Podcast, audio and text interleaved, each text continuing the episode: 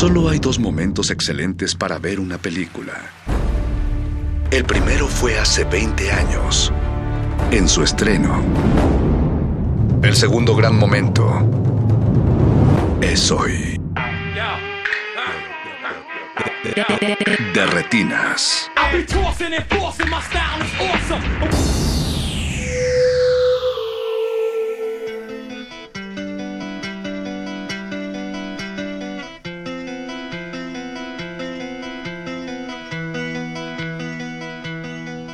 I've been learning and searching. Buenas noches y bienvenidos a su cabina cinematográfica. Esto es de Retinas, mi nombre es Rafael Paz y si el reloj lo permite vamos a estar hablando de cine hasta las 10 de la noche. Muchas gracias a Mauricio Orduña que se encargó de producir esta emisión y a todo el equipo del 96.1 FM de Radio UNAM que hace posible su transmisión. Hoy en, hoy en Derretinas tenemos cartelera triple. Primero vamos a hablar y nos vamos a conectar con Sofía Llorente, que este año es la vocera del Tour de Cine francés. Empezó hace un par de semanas, pero aquellos que estén deseosos de entrarle duro a la producción francesa todavía tienen tiempo de ponerse al corriente. Nos va a dar todos los detalles de esta edición y qué películas eh, pues les podrían gustar o interesar. Después le vamos a marcar a José Luis Ortega Torres, fundador de la revista Cinefagia y profesor de la Filmoteca de la UNAM. Con él vamos a hablar de cine mexicano dedicado al Día de Muertos. ¿Hay películas sobre este tema? ¿Sí o no? ¿Existe este tipo de cine? Bueno, de eso vamos a estar hablando con José Luis y cerraremos el programa platicando con Arturo Castellán, director del Festival Mix, que este año tendrá una edición híbrida. Y bueno, Arturo nos va a contar también todos los detalles y un bello homenaje a uno de los grandes directores mexicanos que recientemente nos dejó. Además, como ya está circulando en el festival gratuito más grande del mundo, vamos a escuchar American Utopia, este espectáculo musical de David Byrne, al que Spike Lee acaba de dedicarle un documental, así que esas son las canciones que estaremos escuchando esta noche. No olviden que nos pueden aventar un tuitazo en arroba Rmodulada o en Pasespa. También eh, nos pueden saludar por Facebook en Resistencia Modulada. Así que vamos a escuchar a David Byrne, no se despeguen, están en Derretinas de Resistencia Modulada. You say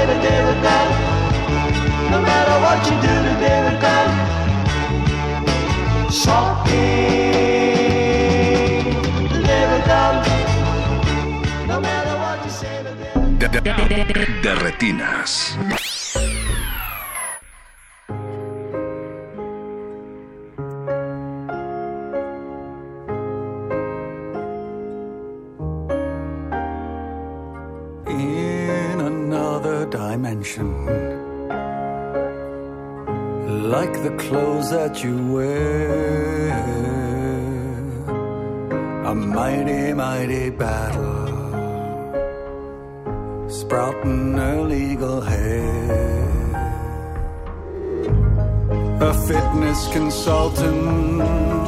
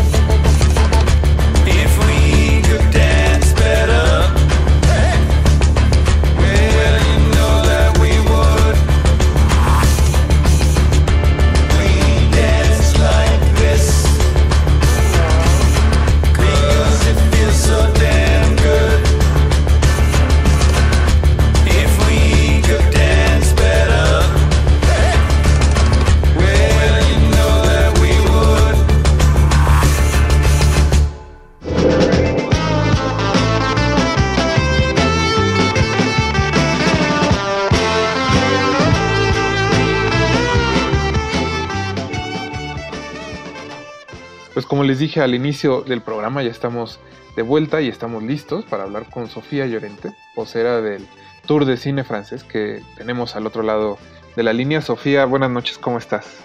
Hola Rafa, buenas noches. ¿Bien y tú? Bien, bien, me da mucho gusto recibirte. Creo que ya tenía un par de años que no nos visitabas aquí en Derretinas, así que de verdad nos da gusto tenerte de vuelta. A mí también, mucho gusto volver a platicar contigo. Pues cuéntame, Sofía, eh, ahora sí que cómo les ha ido en el tour este año. Ya tiene un par de semanas que empezó la gira, Así pero cuéntanos qué tal, qué tal ha estado armarlo eh, y sobre todo imagino el desafío de que también en Francia se, se detuvo un poco el asunto del, del estreno de película. Claro, en todos lados ha sido esto un, un absoluto eh, relajo, qué contrariedad, ¿no? Esto del, de la crisis. Pues sí, el tour ya va por su tercera semana, estamos por concluir la tercera semana, eh, arrancamos el, el 8 de octubre, como bien saben. eh, de manera simultánea, esta vez en 73 ciudades de, de la República Mexicana, con presencia pues en todos los estados.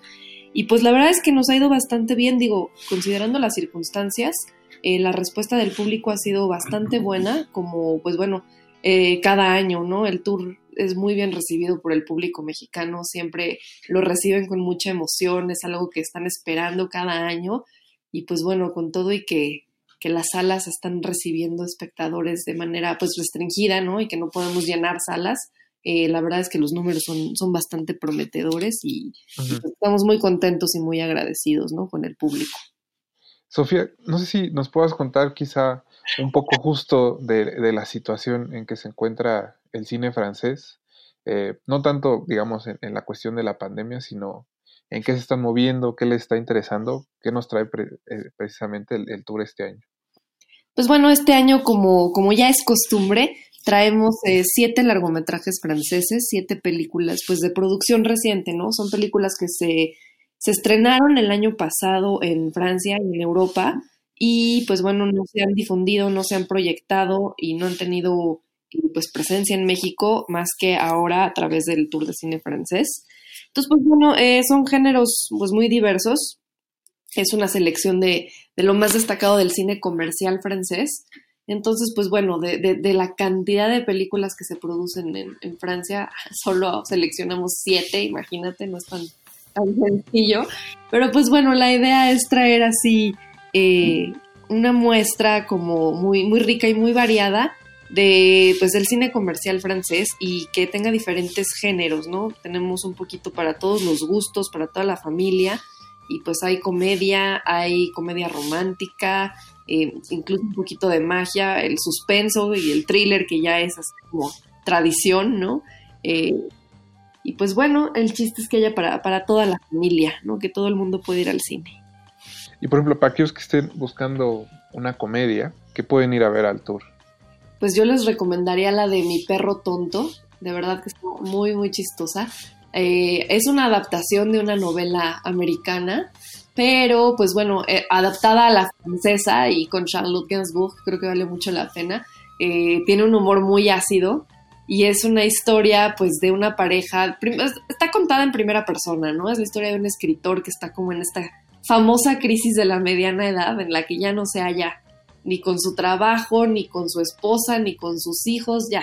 Y lo mismo le está pasando a, pues, a la esposa y, y están en esta crisis aquí medio, medio rara y de repente pues en su casa se aparece un perro que según yo tiene una, una dimensión medio simbólica, ¿no?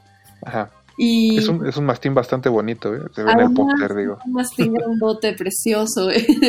Entonces, pues bueno, tiene como, según yo, tiene una dimensión simbólica. Y entonces, a partir de la aparición de este perro, pues ellos tienen que empezar a trabajar un poquito en pues, cómo se van a, a continuar, ¿no? Como familia, como pareja, eh, ellos como individuos.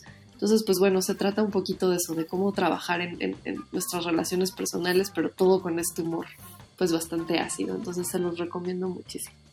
Oye, y en, y en la cuestión del suspenso ya nos decías que como todos los años trajeron algo cercano a ese a ese género para Sí, los que sí. gustan de, de los sustos y de sentirse ansiositos en el cine. Eso, de sentirse ansiositos, de irse a comer las uñas al cine.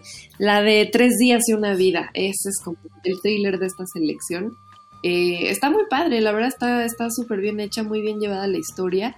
Eh, es la historia de un crimen sin resolver, no les voy a decir qué crimen porque si no se las spoileo, pero eh, pues un misterio sin resolver en un pueblo muy chiquito en la frontera entre Francia y Bélgica, en la región de Ulua. Y pues bueno, bien dicen, ¿no? Pueblo chico, infierno grande. Entonces, pues este crimen o este misterio que pues a simple vista podría ser algo muy sencillo, voltea de cabeza la vida de todos los habitantes de esta localidad y, y, pues también empieza a revelar otro tipo de, de secretos, ¿no? De los habitantes de este, de este pueblo. Entonces, pues está muy interesante porque es un misterio que se desarrolla en, en muchos años y pues estás en suspenso hasta el final. Oye, Sofía, imagino también que traen algo de, de romance y melodrama, conociendo al cine francés. Siempre, siempre. y es algo que, que creo que espera mucho el público mexicano. Somos también muy este muy dados a hacer eh, dramas. Son Pues imagino que algo hay en la programación para aquellos que están esperando este tipo de películas. Claro. Eh, pues mira, tenemos, yo diría que la de la Belle Époque es este, pues la película romántica, ¿no? De hecho, hay varias, ¿no? Que, que tienen el tema de la- del romance. La Belle Époque, incluso la de la última vida de Simón, eh, también es una historia de amor. La de la Belle Époque es esta historia, pues también de un matrimonio que ya está bastante desgastado por los años. Eh, y bueno, pues son estos actores fantásticos y ya veteranos del cine francés, Daniel Auteuil y, y Fanny Ardant. Y, y, pues la Belle Époque es esta historia también. La señora ya se hartó de, este, de su esposo, ya después de tantos años no se aguantan y lo manda a volar. Y pues, él se encuentra con una empresa, una empresa dirigida por un personaje interpretado por Guillaume Canet, que es también esta cara muy famosa del cine francés, eh, que se dedica como a recrear momentos, ¿no? En el tiempo, momentos del pasado de sus clientes. Entonces hacen así como un set de cine, ¿no? En el que están recreando algún momento de tu pasado. Entonces, pues bueno, este señor decide eh, recrear el momento de su juventud en el que conoció a su mujer, en el que se enamoró de ella, como el momento exacto en el que se conocieron, ¿no? Y pues bueno, son los 60 en Francia y todo, y a través de este ejercicio de, de nostalgia, pues él va a intentar salvar su matrimonio y su relación. Entonces esta es la, la bonita, la romántica, muy linda. A- Aquellos que quieran ir a echar este novio al cine, Exacto, con pero todas las debidas pro- favor, precauciones. con tapabocas. Sí, sí, sí. Eh, Sofía, pues también cuéntanos un poco dónde puede eh, revisar los radioescuchas, la programación, fechas, sus redes sociales. Claro, claro. Pues mira, la programación, todo está en www.tourdecinefrancés.com. Ahí estamos subiendo pues las ciudades que todavía siguen con programación, los complejos eh, Cinépolis participantes, también las salas de, de circuito cultural que estén participando y ahí pueden checarlo todo. Por supuesto, invitarlos a que revisen su cartelera local para checar los horarios. Todavía nos queda una semanita más de programación y eh, hasta el 11 de noviembre en Cinépolis Oasis Coyoacán para los que vienen tarde. No, y para los que nos están escuchando eh, al interior de la República, también todavía el tour va a estar dando la vuelta en Querétaro, en Cuernavaca. Hay todavía bastante, digamos, donde pueden ir a buscar buen cine francés. Sofía, muchas gracias por habernos contestado la llamada. A ti, Rafa, muchas gracias por el espacio, como siempre. Esperemos que todo siga muy bien. Te mandamos un abrazo y nosotros vamos a escuchar un poco más de música y regresamos. De, de retinas.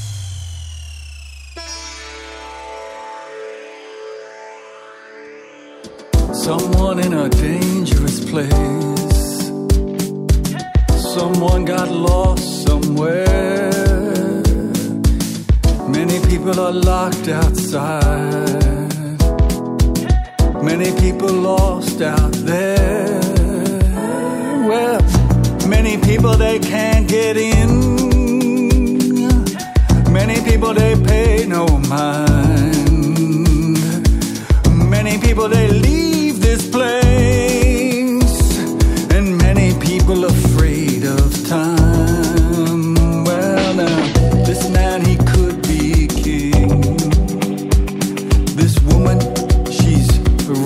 guilty.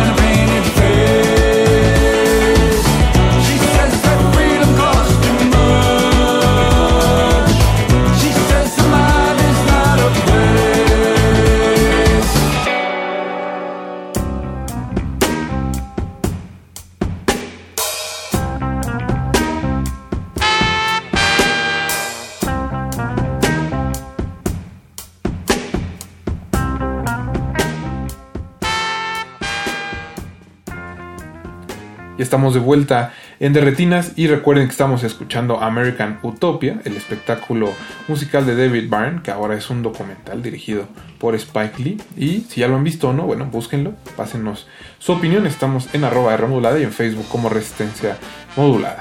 Ya hablamos con Sofía Llorente del Tour de Cine Francés. Sigue, como les decía al principio, José Luis Ortega Torres, fundador de la revista Cinefagia, y con él hicimos una, un breve eh, mano a mano, no, cierto, una corta entrevista sobre el cine mexicano del Día de Muertos. Eh, José Luis está dando clases en la Filmoteca de la UNAM, donde da un curso fantástico sobre la historia del cine de terror mexicano, así que búsquenlo y le- los dejo con la entrevista. Regresamos. De, de retinas. ¿Cuáles piensas que han sido las, las películas que mejor se han acercado al Día de Muertos que han sido producidas en nuestro país? Wow, qué buena pregunta. El Día de Creo que, Muertos. creo que no hay tantos ejemplos. No hay tantos ejemplos. Evidentemente el más representativo, el más importante a nivel eh, cinematografía mexicana y a nivel de eh, cultura popular mexicana, lo que representa evidentemente es Macario. No, creo que esta película es sin lugar a dudas un parteaguas de, de nuestro cine, una película que ya es de 1960, una película que fue nominada al Oscar eh, en categoría extranjera, evidentemente, y que hasta la fecha seguimos viendo cada año en distintas, pues no sé si ahora plataformas también, pero por lo menos en televisión por años estuvo viendo.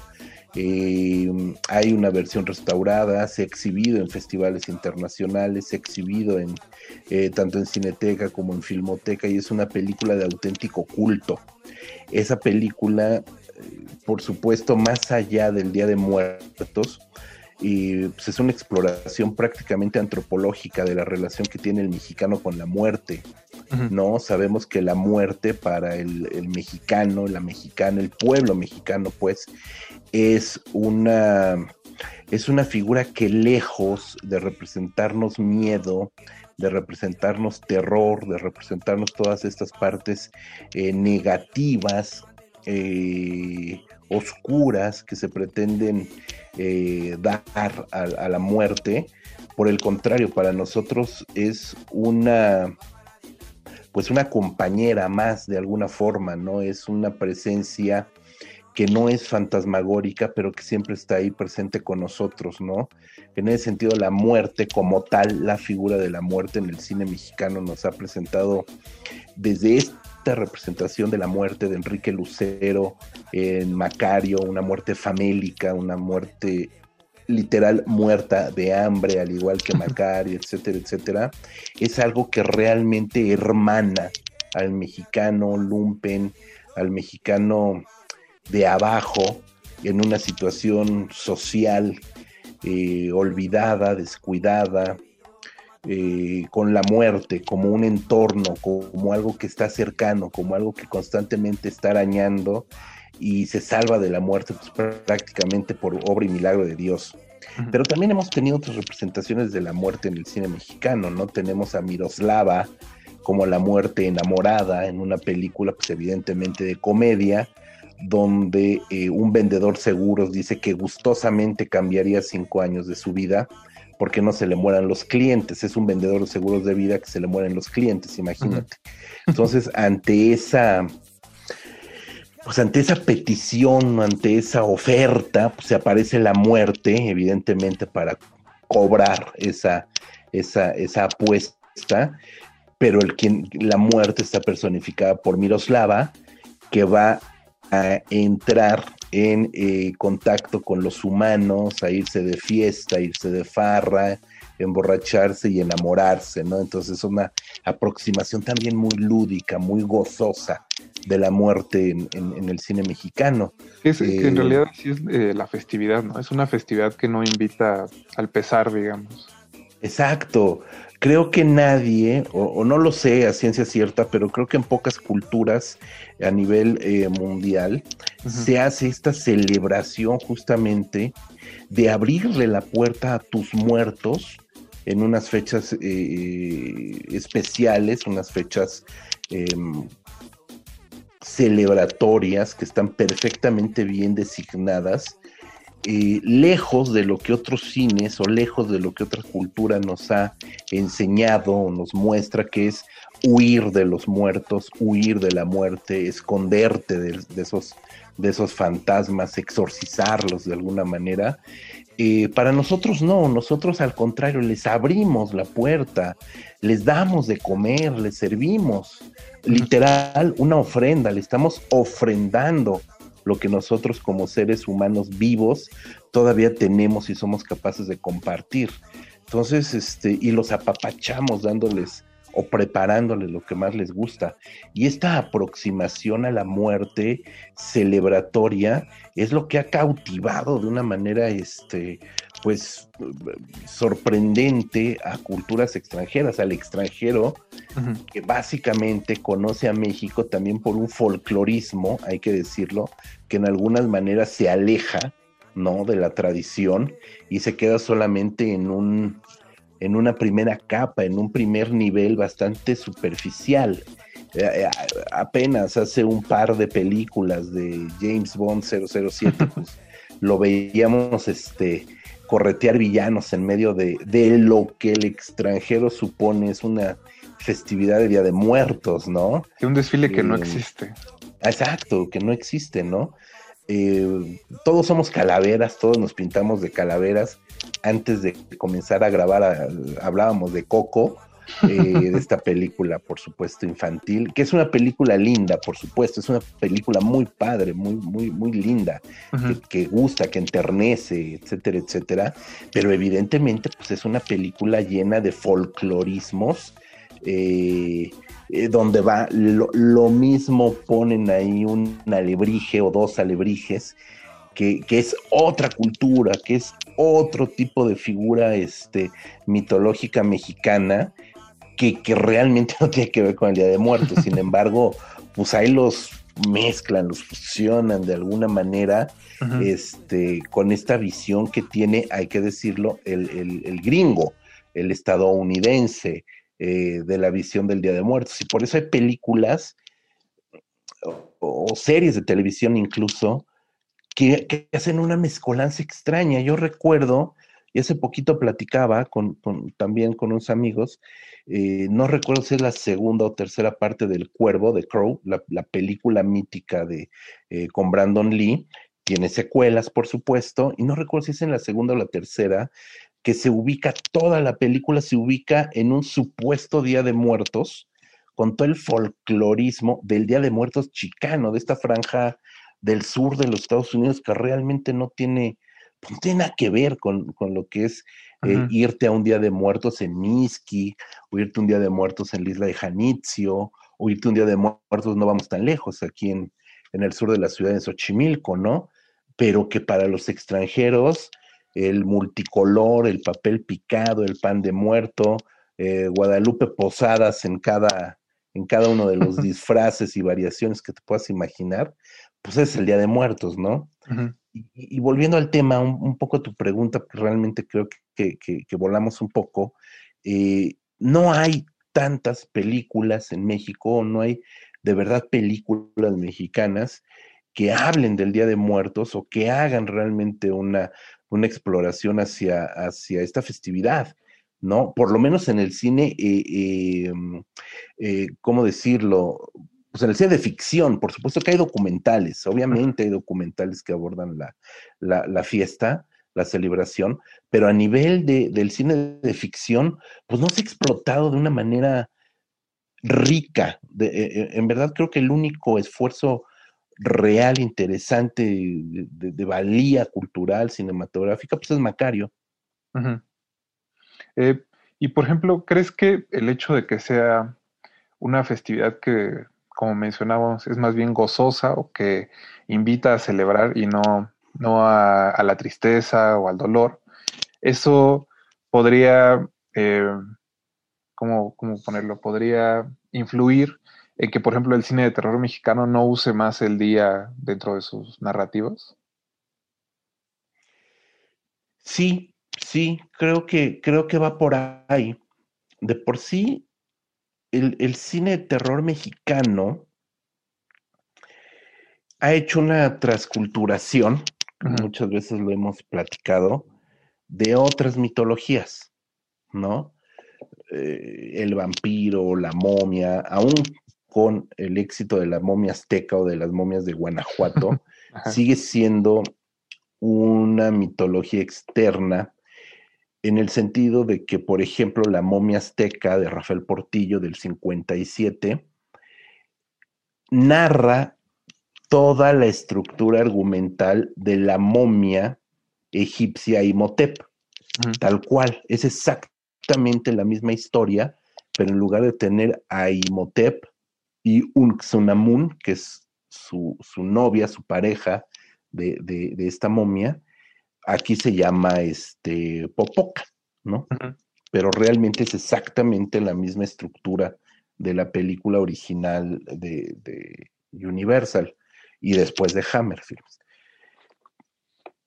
Y realmente no tenemos una mitología mexicana en el cine de terror nacional.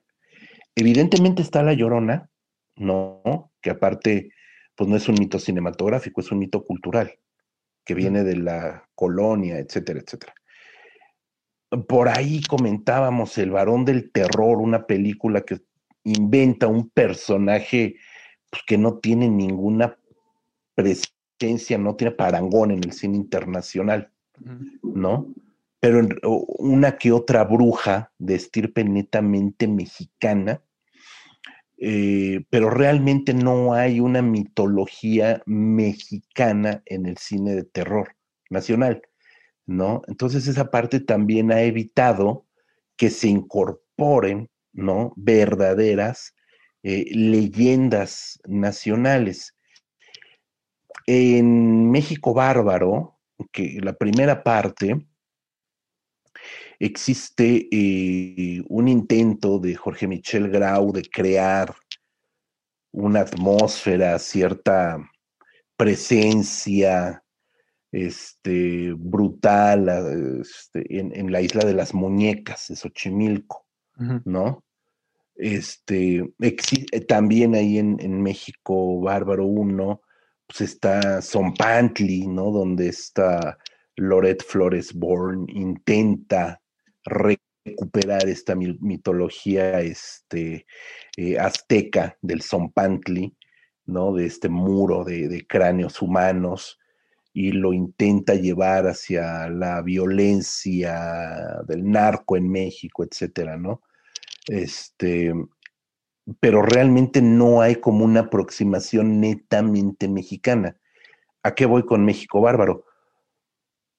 La aproximación que se hace en el cortometraje de Gigi Saúl Guerrero, que se llama este Día de los Muertos, ¿no? Que sería como el, el antecedente más cercano, más fresco, no tiene nada que ver con el Día de Muertos mexicano. Es una película, un cortometraje que es un homenaje a Del crepúsculo al amanecer de Robert Rodríguez y la estructura del cortometraje es exactamente la misma, pero aquí en lugar de tener vampiros, pues vamos a tener unas figuras brutales de unas chicas, este, teiboleras, hay que decirlo, este es el contexto de la película, que justamente están maquilladas a la usanza del Día de Muertos, como se ve en el extranjero, es decir, las chicas eh, maquilladas en este estilo de la calavera Catrina,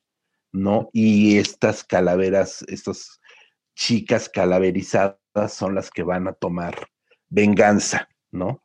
Pero aunque se llama Día de Muertos y aunque tiene eh, visualmente la aportación del Día de Muertos contemporáneo, como, como lo ubicamos contemporáneamente, pues la película tampoco, tampoco lleva a una verdadera concepción del, del Día de Muertos mexicano. Aunque en el discurso se diga, aunque en el diálogo de la película se mencione, lo que visualmente tenemos es otra cosa, ¿no? Entonces, creo que, creo que el Día de Muertos mexicano, tal cual, o sea, mexicano, como, como es la tradición, necesitaría de un guion sumamente poético, porque la tradición así lo exige, ten- sumamente melodramático, porque justamente la tradición así lo exige. Es decir, justo lo acabamos de platicar, lo acabas de decir, Rafa. Es una celebración donde le rendimos culto a nuestros muertos y nos acordamos de los que ya se nos adelantaron. Entonces, ahí está el melodrama mexicano, ¿no? En esas muertes, en, en la mamá muerta, en el papá muerto, en los hermanos muertos, en los hijos muertos, ¿no? Ahí está la parte del melodrama. Y la parte poética, pues justamente toda la atmósfera que podría darse eh, no es algo que haya sucedido en el cine mexicano, ¿no? Entonces, creo que estamos lejos todavía de, de, de poder llegar a una película, si es que alguien lo está trabajando o a alguien le interesa, creo que lo veo lejano todavía tener un, un Día de Muertos fílmico realmente im- importante. Me, me llama un poco la atención porque parece que hubiera esta necesidad como de la mirada extranjera para valorarlo, ¿no? Pienso en, en Que Viva México de Eisenstein, que tiene cierta perfección visual respecto a cómo eh, ver estéticamente el Día de Muertos, que ningún otro cineasta fuera de Gabaldón quizás se ha, se ha aventado ese trompo, ¿no? De quererlo, de querer llegar a eso. Y por otro lado, hay, recuerdo este ejemplo reciente que estuvo en el Festival de Guadalajara, la película Día de Muertos animada, que solo tiene de mexicano el, el título, ¿no? Porque en realidad la historia es casi, pues más bien es como una adaptación de Lovecraft que, que algo eminentemente mexicano. no, sé cómo, no sé cómo lo veas. Sí, sí, sí, lamentablemente creo que las exigencias también de la industria y hablando, por ejemplo, de esta película animada Día de Muertos, eh, ta- también, también el mercado, la industria te impone ciertos estándares, ¿no? O sea, también si tienes una película de estas características que va a tener que competir, esa es la palabra, competir directamente con productos como Coco, por ejemplo, ¿no? O El Árbol de la Vida, si mal no recuerdo, Tree of Life, también otra película animada. Este, creo que sí es El Árbol de la Vida, no, no estoy muy seguro del, del título. El Eh, libro. evidentemente no es la película de Terrence Malick, evidentemente no, no tiene nada que ver con, No, Es el libro de la vida.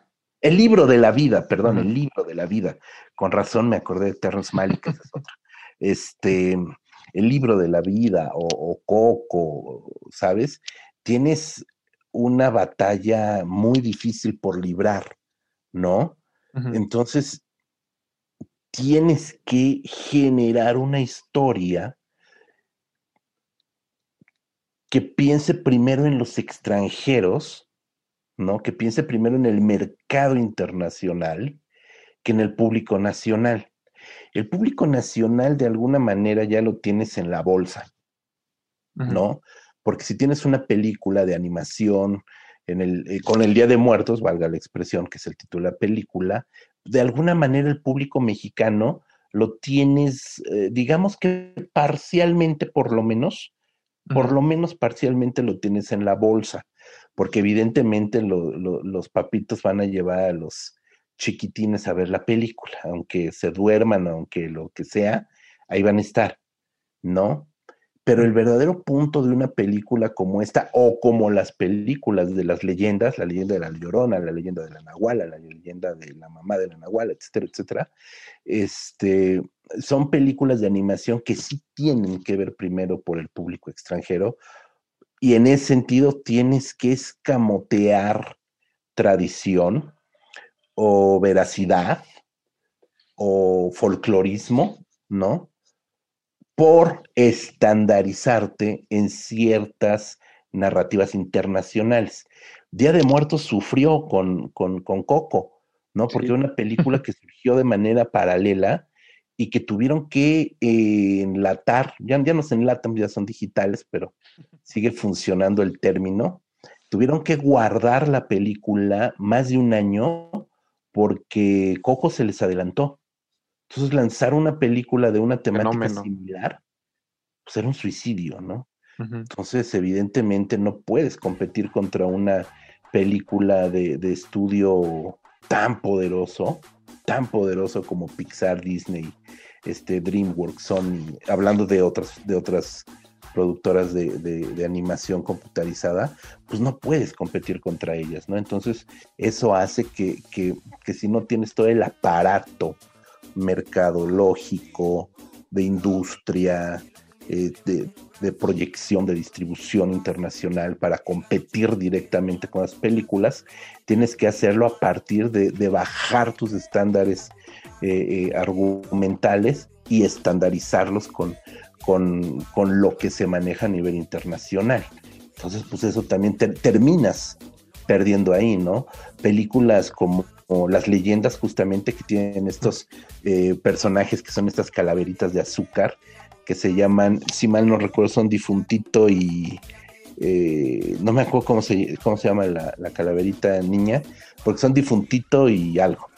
¿no? Este, pues justamente son unas animaciones muy en el estilo de lo que podríamos ver en canales este, como Cartoon Networks, o sea, tampoco son caricaturas que te remitan más a lo mexicano o, a alguna estética más, más propia, sino que está, por supuesto, estandarizado al tipo de animación que vemos justamente en canales como, como Cartoon Network o como cualquiera de estos otros, ¿no? Para de alguna manera también buscar una trascendencia más allá de nuestro mercado. Y está bien, está bien, a final de cuentas, pues el cine es negocio, ¿no? O sea, tienes que buscar la manera de Sí, no, claro. recuperar.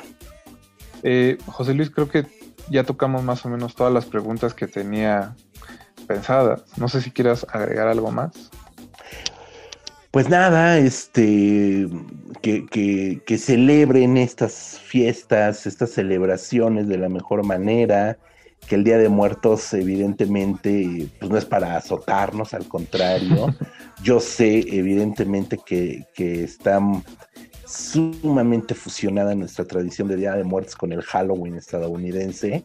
Este, tampoco hay que rasgarnos las vestiduras y, y- y- decir que el Halloween apesta. Pues no, creo que la mayoría de, de gente de, de tu generación, que eres más joven que yo, o de mi generación, pues crecimos con el Halloween, crecimos saliendo a pedir calaverita y crecimos vistiéndonos de vampirito y vistiéndonos de, de diablito antes que vestirnos de, de- de, no sé, de Macario, ah, ¿no? de Entonces, revolucionario. De revolucionario, ¿no? Esto es en septiembre, en, en- en noviembre, perdón. Este, entonces, eh, pues hay que disfrutarlas, hay que gozarlas, hay que ver mucho cine, hay que ver mucho cine de terror y hay que ver también mucho cine de terror mexicano, que pues para eso lo filmaron, para que se vea. Eso. Perfecto. Pues muchas gracias, José Luis. Deja. Concluyo la entrevista. Muchísimas gracias a ti por la invitación, Eh. por la entrevista, Rafa. Chao. De, de retinas.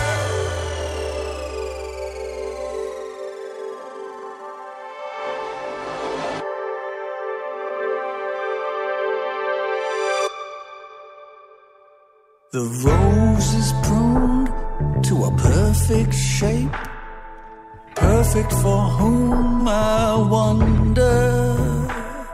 The chicken thinks in mysterious ways, but beauty is not what we're after.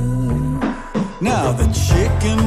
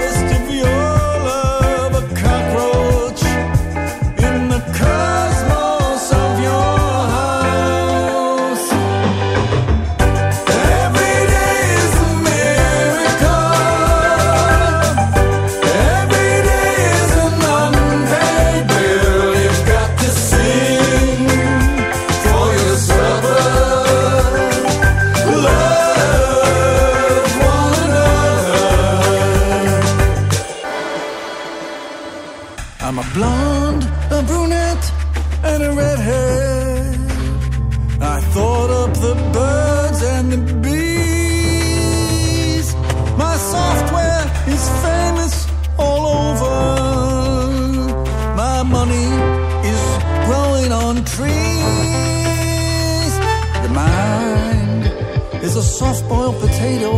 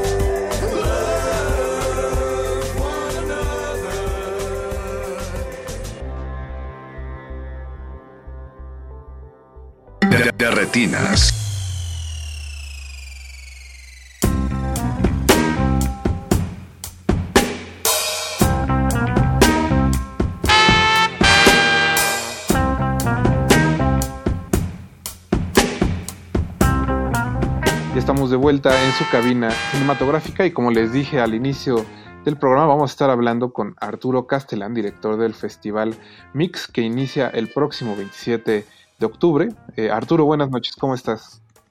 Bien, bien, mi querido. ¿Cómo está Rafael? Pues aquí, ya sabes, con el, el, el ansia ya de empezar el festival y todo, pero aquí andamos. Ya están a nada de arrancar y pues cuéntanos un poco, este año creo que tendrán eh, un formato híbrido para el festival, ¿Cómo va, ¿cómo va a estar la dinámica con las películas? Exactamente, pues vamos a arrancar con, ahora sí que con todo, ¿no? Eh, Basándonos en todos los medios ahorita disponibles para llevar el festival a, a todos lados. Es padrísimo, ¿no? O sea, digo, es un reto, ¿no? Porque generalmente lo hacíamos presencial, pero ahorita va a ser un reto poder llegar al interior de la República con conversatorios, con eh, presencia en páginas de Facebook, etcétera, etcétera, ¿no?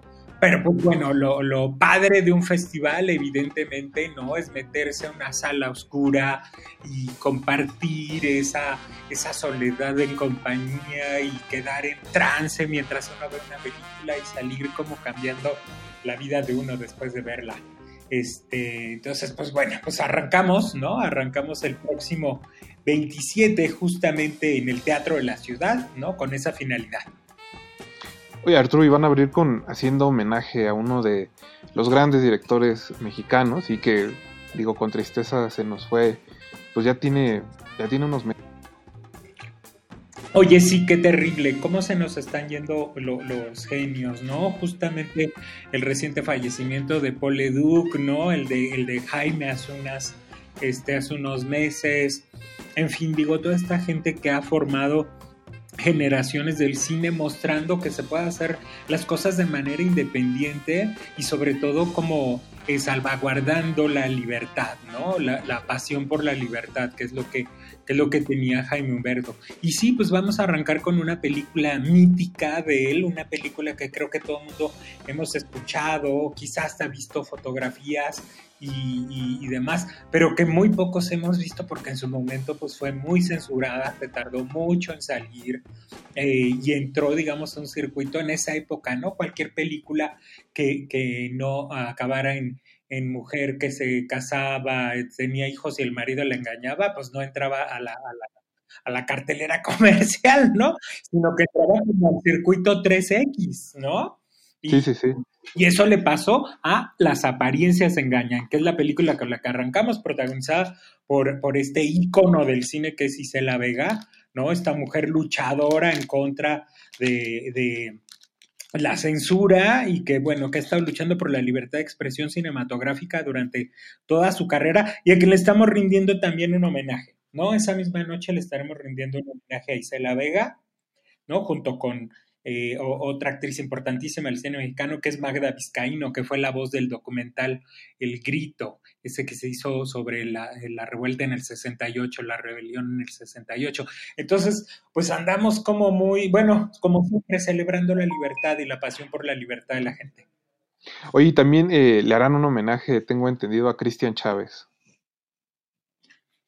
No es, no es un homenaje, ¿sabes? Lo habíamos invitado como, mm, ¿cómo se llama? Como jurado este año, ¿no? Como parte del jurado internacional. Pero, pues ya ves que se tuvo que retrasar el festival y ya las fechas no nos dieron. Entonces, pues bueno, le pedimos que nos echara la mano invitándonos, ¿no? A la gente a la inauguración y demás. Y pues muy amablemente nos mandó unos clipsitos, ¿no? Él es súper fan del festival, súper fan del cine LGBT. Y pues bueno, ahorita su, carrera está como dando este nuevo giro, ¿no? Con estas nuevas generaciones que, que ya no sacrifican las carreras de los actores debido a su orientación sexual, cosa que a él todavía le ocurrió, ¿no? En su momento cuando salió del closet después de la telenovela Rebelde, pues tuvo muchísimos problemas para, para eh, que no lo encasillaran y, en fin, ¿no? Que, que eh, su carrera de algún modo, ¿no? Sufrió, sufrió un revés del que creo que ahorita ya está levantando vuelo, ¿no? Oye, Arturo, cuéntanos un poco, eh, a los radioescuchas les gusta mucho el cine mexicano. ¿Qué, qué novedades mexicanas habrá en el Festival Mix? Pues tenemos toda una retrospectiva de las películas de, de Jaime Humberto Hermosillo, ¿no? Justamente él, es como nuestro ícono de este año al que estaremos revisando su filmografía. Y tenemos desde las películas clásicas, que pues algunos ya con fans eh, conocemos eh, bastantes, y otras que en realidad se habían mostrado muy poquito y que históricamente nada se habían mostrado en la Ciudad de México dentro del Festival Mix y cuando recibió la medalla Salvador Toscano. Entonces es una maravilla poder volver a rescatarlas, ¿no? Y estarlas eh, mostrando. Una de ellas es una curiosidad y decidimos dejarla nada más en exclusiva para el canal 22, que es la película Absence. Es una película que él realizó en Canadá, está eh, filmada en inglés y eh, tiene la particularidad de ser la única en la que él manejó el tema lésbico como parte central de la trama. ¿No? Entonces, bueno, estarán viendo Absence eh, de manera extraordinaria en toda la República gracias a Canal 22. Y eh, en salas estarán viendo pues toda la, parte, eh, tanto en 35 como digital que realizó. Películas que hizo eh, con sus protagonistas, digamos, de los 80, ¿no? Julisa, con este, um, ay, ¿cómo se llamaba esta actriz conde? Que ahorita se me olvidó. Ah, pero bueno, Ay, perdón, perdón. No, te preocupes. La, la hermana de Daniela Rosen, Ah, la hermana de Echeverría. Daniela Rosen, ¿no? Vuelve en una de sus películas finales, ¿no? Eh, Alberto Estrella, etcétera, etcétera, ¿no? Eh, títulos como Exorcismos, Rencor, Amor, El más espantoso infierno, eh, Un buen sabor de boca. Todas estas películas que desconocemos de él, El Edén, que fue su última colaboración con María Rojo, Dos Auroras, ¿no? hay mucho que ver de Hermosillo. Más estrenos ahí. ¿Mande? Que hay mucho que ver de, de Hermosillo todavía, eso es lo bueno. Exactamente, son, son como películas que tenemos que descubrir, ni siquiera redescubrirlas, que tenemos que descubrir, ¿no? Afortunadamente nos, nos heredó como un muy buen material. Oye, Arturo, y antes de que, de que cerremos la entrevista, ¿dónde pueden checar este, nuestros radioescuchas? Horarios, programación, redes sociales, un poquito de, de coordenadas. Pues mira, estamos en www.elfestivalmix.mx, esa es nuestra página oficial, pero también nos pueden seguir en, la, en el Instagram, en el uh, Twitter y en Facebook, ¿no? En todos como el Festival Mix o Festival Mix y sus variantes, ¿no? Y ahí estamos eh, constantemente posteando la información. Arrancamos el 27 de octubre, vamos a estar culminando el 26 de noviembre. ¿no? En, en, formato híbrido estaremos en Cineteca Nacional, Cinepolis Diana, Cinepolis Universidad, la librería Somos Voces, en el canal de Procine, en el canal de Filming Latino, y bueno, van a ver cine de todos lados. Tenemos una masterclass de, de un director español a través de la página de Facebook del Festival Mix, Alfonso Bacete, nos va a dar clases de actuación en línea desde España. Perfecto, pues Arturo, mucha suerte en el festival, muchas gracias por habernos contestado la llamada y un abrazo. Qué amable, Rafael. Pues muchísimas gracias, muchos abrazos a tu, a tu audiencia y pues los espero en el cine. Nuestro lema es una cordial invitación. Ven a Mix. De retinas.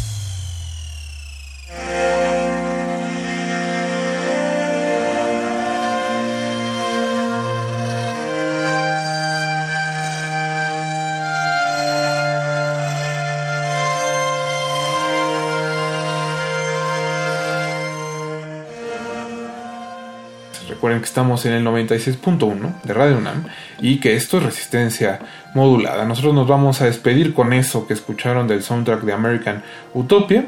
Eh, recuerden que nos pueden mandar sus comentarios en Twitter y en Facebook. Estamos como arroba Rmodulada, resistencia modulada en Facebook. O que si quieren mandar un saludo de manera más personal o una ventada de madre, también se vale. Estamos en arroba Paz Espa. Mi nombre es Rafael Paz y les agradezco que nos hayan acompañado. Nos escuchamos el próximo martes a las 9 de la noche. No apaguen sus bocinas porque todavía queda mucha resistencia modulada. Hasta la próxima.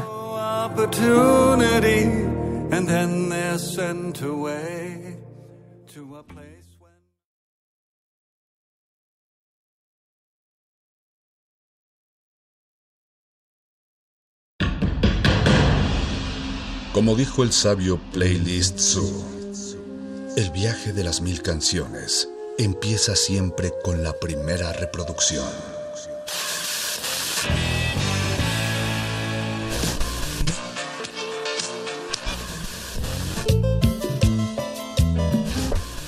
A continuación, un maestro te abrirá la puerta de su lista de reproducción. El resto va por tu cuenta. Play listo.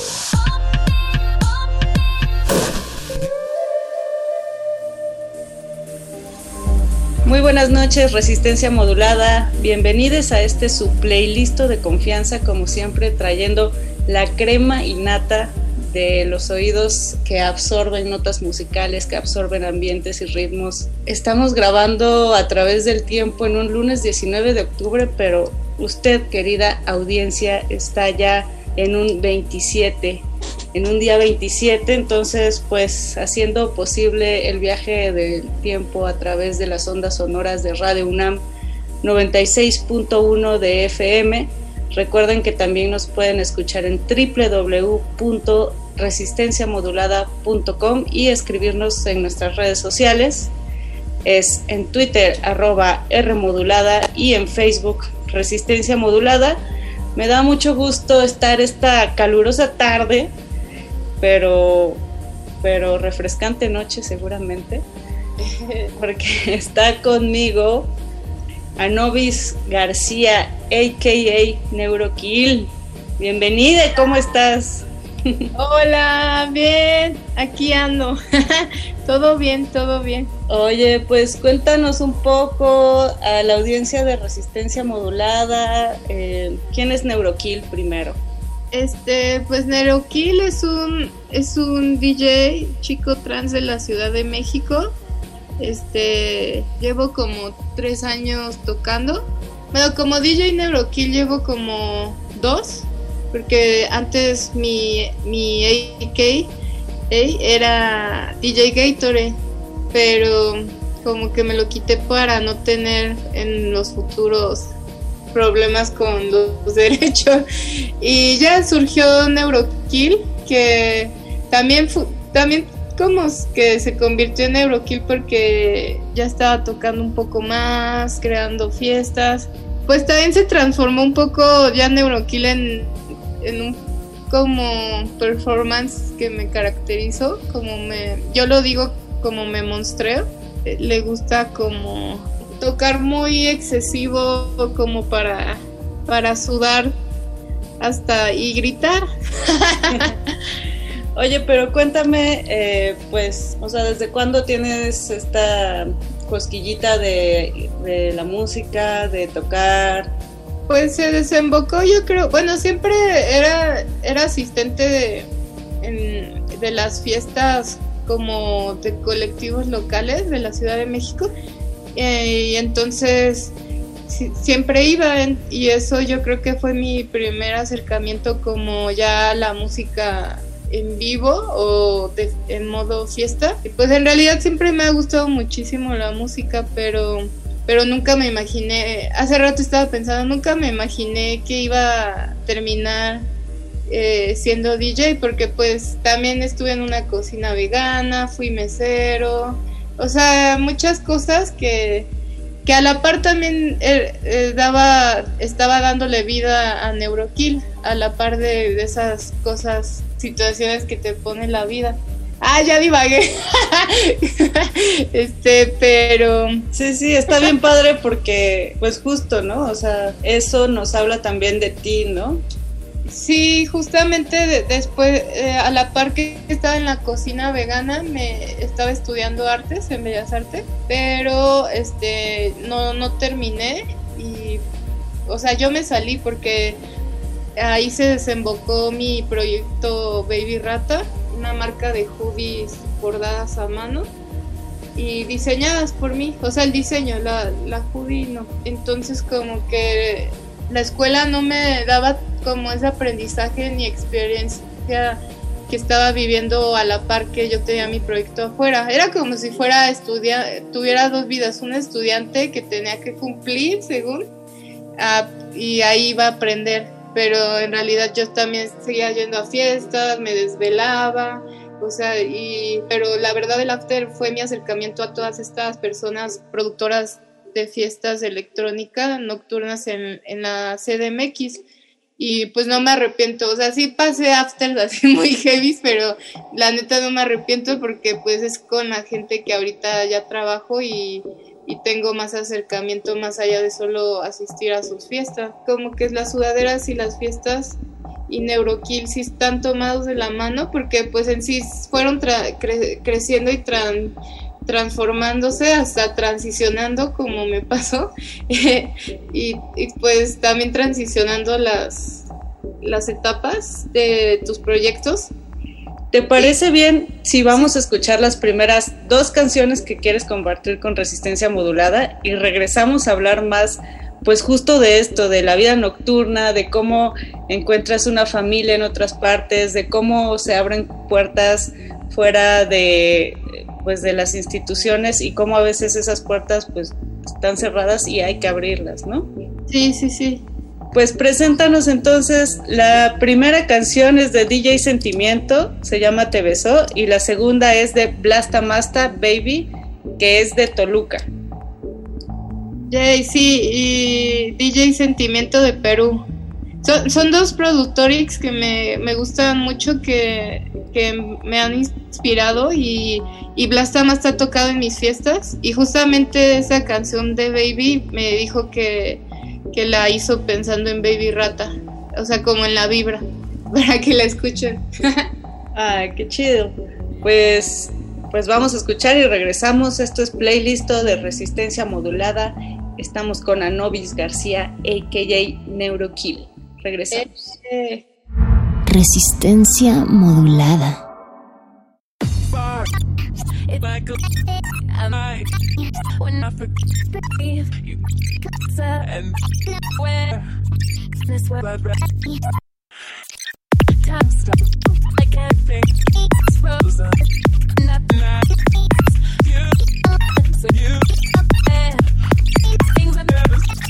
I stop.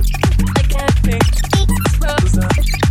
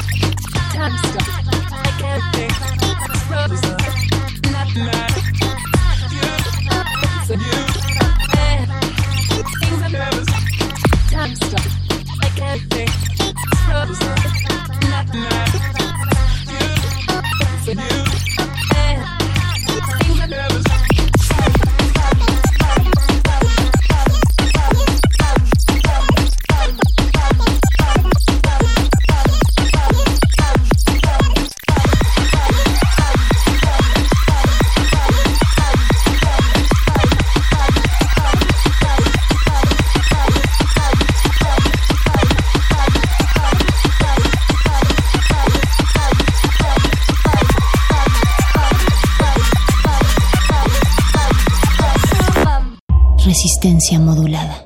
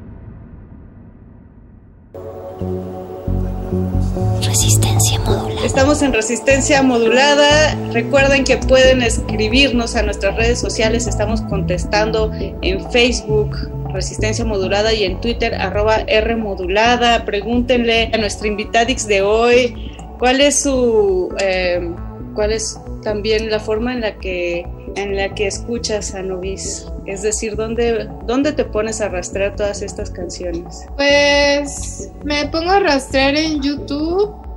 O antes tocaba un poco más de tribal techno. Ahorita ya no toco tanto tribal, pero el tribal normalmente lo encontraba en YouTube, que, que hay un mundo neta de tribal muy cañón. Y hay, hay una que se llama Tribal Oax- una cuenta tribal de Oaxaca, algo así, que de ahí sacaba mucho. Como que divago en YouTube, luego en Instagram, cuando buscas una canción, luego te salen otras y ahí des- descubro otras. Y donde más busco es SoundCloud y Bandcamp. Hay un poco más de, de variedad y, y creo que está chido porque porque son dos plataformas que, que se queda el artista como más, más como ganancias a las que siento a las otras como más populares. es todo un tema, ¿no? La cuestión de las plataformas y el consumo de música digital. De repente también en, en la era prepandemia, si podríamos llamarlo así, pues ya eh, nos estábamos dando cuenta que hacer eventos y realizar fiestas era pues una forma también de, de dar salida, ¿no? A un montón de talento local que de repente no era tan visibilizado en pues en estas plataformas comerciales, ¿no? Entonces, ¿qué piensas acerca también de pues de lo que se estaba haciendo antes, antes de la pandemia en cuestión de vida nocturna, en cuestión de música, un montón de fiestas donde de repente veías un cartel increíble y eh, yo creo que hay que resaltarlo en la Ciudad de México, una de las ciudades más importantes también, ¿no? De no sé si de sí diría que del mundo, no sé, siento que lo que está estaba pasando o está pasando aquí es algo que vibra muy fuerte, no sé.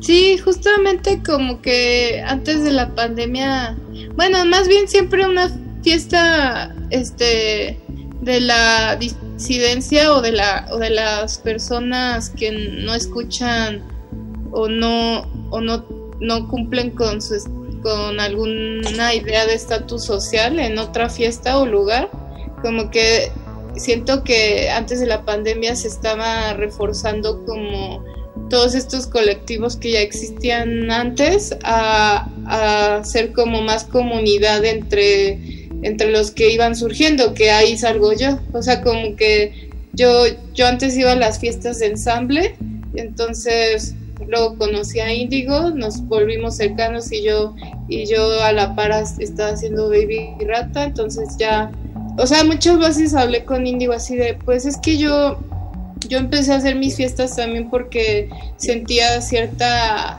cierta como lejanía entre colectivos que, que buscamos borrar esa lejanía o, no crear esos patrones como algún bar o club o algo así que te limita. También generar trabajo entre nosotros, que a veces es, es muy difícil como, cuidar y, y, sobrevivir económicamente y eh, de la vida nocturna en México porque... Ay, ya se me fue la pregunta.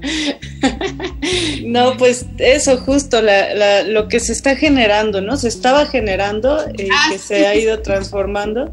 Sí, sí, Pero dices algo bien importante, Anobis, que es eh, la generación de eh, una comunidad, ¿no? O sea, como este momento donde te das cuenta que si no nos ayudamos entre todes, ¿no? Entre todix, pues no va a pasar, ¿no? O sea, nadie te va a venir a decir, oye, aquí estás, este, aquí está el lugar. Es entonces cuando hay que buscarla de repente, ¿no? Justamente como que no solo la palabra comunidad se refiere a, a la comunidad LGBT que pertenezco, o sea, y, y pues creo que la fiesta ante todo es un ritual que se ha capitalizado también. O sea, ¿por qué no nos podemos cerrar la calle y hacer una pinche fogatota con tecno? O sea, también el sistema no, no le da su espacio ni el merecido económicamente y emocional a la, a la vida nocturna. Claro, la privatización del espacio público también, ¿no? Sí, sí, o sea, sí, sí. antes, en- bueno, ¿no? En algún momento llegaron a hacerse estos conciertos masivos, y,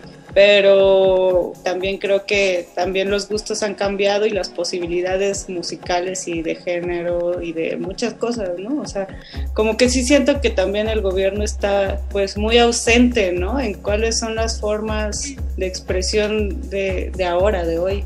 Pues es que justamente siempre siento que el gobierno va a pensar que la fiesta es innecesaria porque pues quieren a todos trabajando, ganando dinero, o sea, como, como en su, en su dinámica de, de hormigas y entonces la fiesta es lo que detona toda esta liberación corporal, mental. Creo que aunque estemos en una pandemia, o sea, vamos a sobrellevar la, las personas que vivimos eh, de la vida nocturna, pues como creando otras, otras plataformas o alternativas de, de seguir el ritual, no sé. Sin duda, yo creo que podemos seguir platicando de las posibilidades creativas de internet, pero te late si vamos a escuchar un par de canciones más. Además viene, o viene 714, eh, también viene... DJ Fuchi del Estado de México. Late si de una vez escuchamos a Smurfy. Sí. Bueno, la de DJ Fuchi es cuando, de su nuevo EP, cuando soñamos que soñamos está próximo el despertar, del Edomex. Eh, y, es, y DJ Smurfy y de su nuevo sencillo que sacó, Intellect, de la CDMX. 714 es- también es como de lo que ha subido últimamente en Verse de Mexicali. Pues entonces pura lechuga fresca. Sí. Decía del Neurokill, estamos en Radio UNAM 96.1 de FM. Esto es playlist. Resistencia modulada.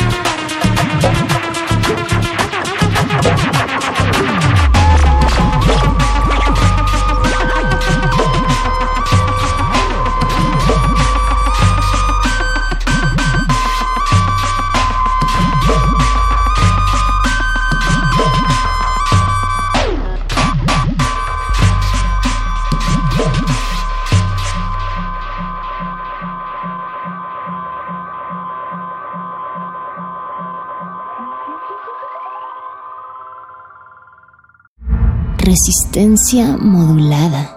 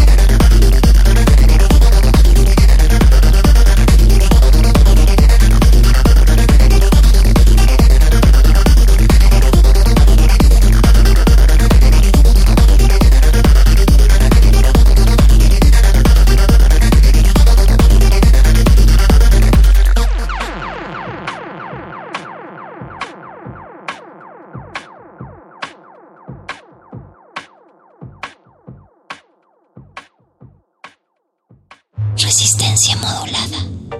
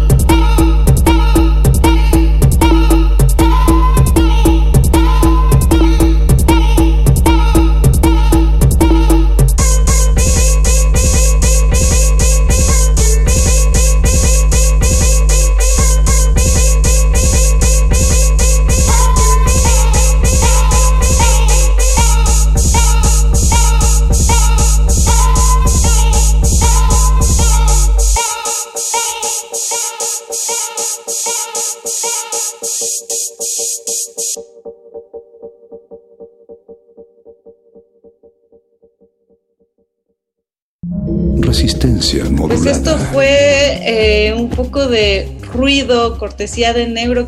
Este, Nos platicabas de la era pandémica, de cómo has tenido que trabajar como banda que a lo mejor no hubieras trabajado si no hubiera sido también por esta pausa global. Pues sí, yo creo que si no hubiera pasado la pandemia no hubiera podido tener más cercanía con estos colectivos, pero espero que a- al futuro sea ya algo más presencial, espero.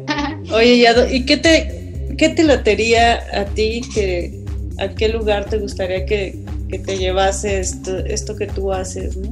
no sé, no sé a dónde me lleve, pero, o sea, sí, lo- por lo que he visto, este, me, o sea, y por lo que me ha sucedido, eh, pues me ha llevado a varios lados y, y más allá de como verlo a, a qué ciudad o país me gustaría ver irme como, como sueño, la verdad como que creo que, que, que sí he estado alimentando bien mi proyecto como para tener esa, esos cambios de conocimiento con otros países o, o lugares.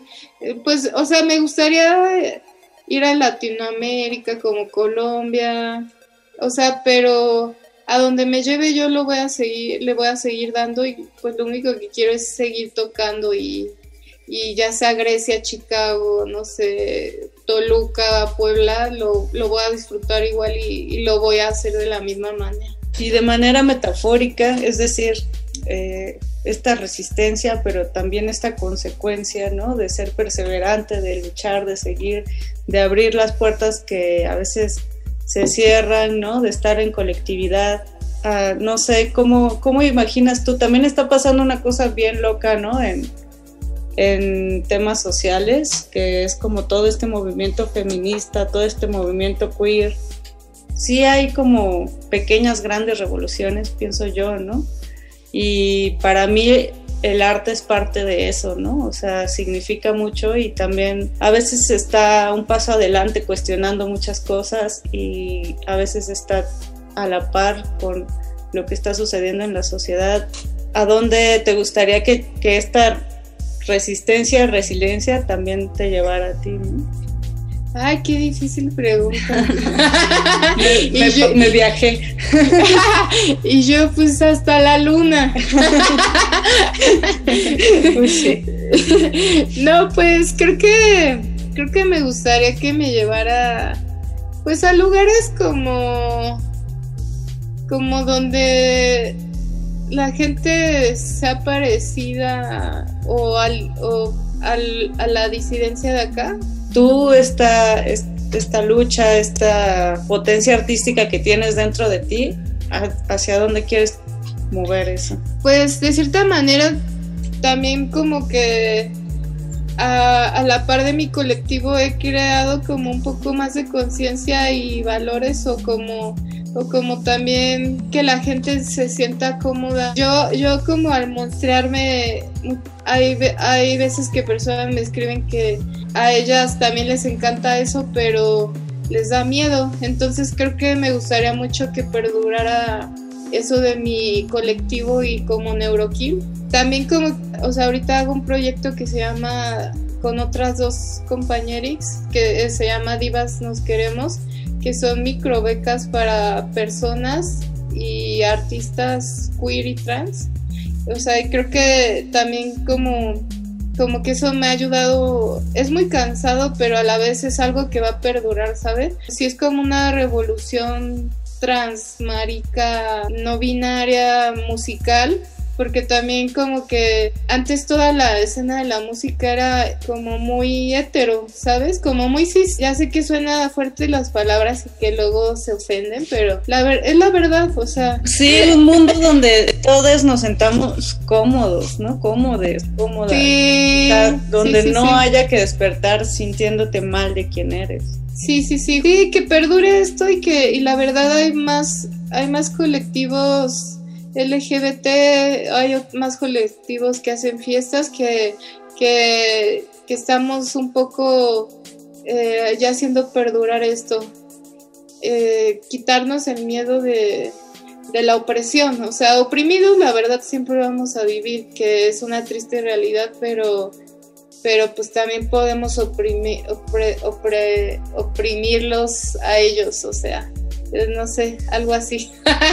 Sí, hay una, un postulado feminista que dice "El ser felices es nuestra venganza, ¿no? O sea, nadie nos puede Sí. quitar las ganas de bailar, las ganas de ir a una fiesta. Tenemos todo el derecho. Sí, también eh, hay un colectivo de que se llama Yedra, Club de Baile de Argentina, y ta- también una vez sacaron un texto donde dicen ellos que la música es política y en realidad creo que es 100% real, o sea, es algo que nadie, que ni la política lo, lo afirma, que bueno, la política que existe, porque pues puede haber política disidente, ¿sabes? Y, y la verdad esa frase que dijo me, se me quedó muy clavada, la, la música es política y obviamente, o sea, y pues es política al igual que, que un abogado tiene su carrera, es igual. Totalmente de acuerdo. Neurokill, pues vamos con las casi de las últimas canciones. Piet, eh, Thunderbird, de un chico en Túnez, que, de- que es de Túnez, y Santa Niña Unity, de Jalapa, una productora. Y de ¿La una vez, también? sí, de una vez echémonos la tercera. Hay un, un chico que se llama Xiao Quan, Bloodshed on the Silk Road, que no sé de dónde es, pero porque su identidad de país en sus redes es anónima, pero es de todo el mundo, igual que nosotros. Yay, Pues vamos a este playlist de resistencia modulada. Regresamos. Resistencia modulada.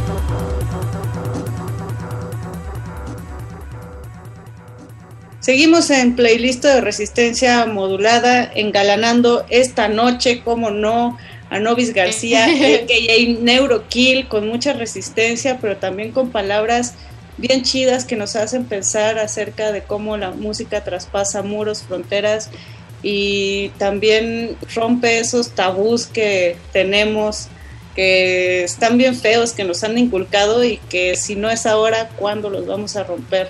A veces no se necesitan discursos, se necesitan, se necesita baile, se necesita música y se necesita acción. Cuéntanos, por favor, dónde podemos encontrar tu música, tus otros proyectos. Pues mi proyecto es Baby Rata. eh, en Instagram me puede, lo pueden encontrar como arroba baby, baby rata, rata, dos veces y con doble T.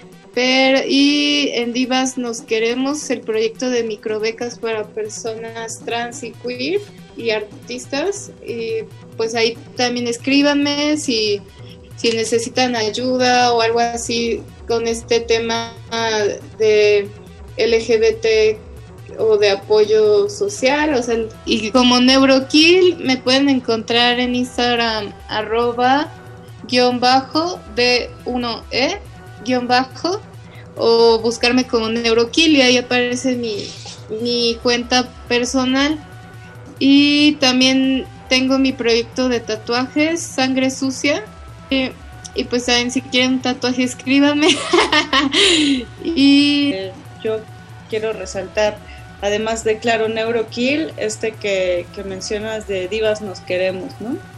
O sea, Sí. entren, infórmense. No hay eh, otro momento para apoyarnos más que ahora, ¿no? O sea, no quiero caer como en un discurso este, sentimental ni nada, pero la verdad es que sí es bien importante eh, pues escuchar la música, ir a bailar. Nos hace bien, pero también nos hace falta, creo. Y ta- también ahorita una palabra que dijiste sentimental me, me- o sea, como que también creo que, que en esta sociedad y a lo largo del tiempo nos han hecho creer que los sentimientos o decir algo sentimental es como débil o, o algo. Más bien creo que ahorita necesitamos ser sentimentales y emocionales y creo que es lo que se necesita sentir después y luego ya eso es lo que desborda la creatividad y ya hacerlo real o ayudar. Y, y Total, creo que total. y ya presento mi canción o ya. Por favor, por favor. Cerremos con broche de oro. Bueno, eh, esta canción es, mi- fue, es mi primer canción, la saqué hace como dos meses me, y la hice durante la pandemia y, y pues es un vómito, yo le diría. y justamente siempre mis títulos de mixes y de canciones tienen como una, los intento hacer como historia o como mi estado de ánimo en ese momento. Y esta se llama, pronto va a salir ya otra y esta es la primera que se llama Púdrete. Y pues venga, pues desde, desde las entrañas, desde el corazón y desde este proyecto llamado Neurokill, a Novis García, muchísimas gracias. Esto es playlist de resistencia modulada y desde aquí les decimos púdrete. pero, pero con todo el corazón y Sí. con todas las ganas de abrir bien esas orejas. Nos vamos a poder ir de todas maneras. Nos vemos muy pronto. Esto es resistencia modulada.